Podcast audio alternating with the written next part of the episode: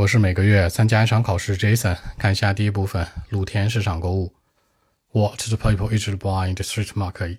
人们在露天市场习惯买什么呢？水果、蔬菜、肉类，跟生活相关的。有的时候再买一些小物件，总之很便宜的。而且最重要的是吧，年轻人不怎么去，都是老年人去。我们的外公外婆、爷爷奶奶这个年纪人去，而且每天都去。OK，actually some fruits, vegetables and meat like pork, beef, muffin, cabbage, for example. Ordinary people like to buy such kinds of things in the street market. Plus, they like to buy something cheap, not very expensive, you know, something small in life. By the way, old people are big fan of street market. You know, for example, like our grandparents, they like to go there almost every day from Monday to Sunday, every single morning. So that's it.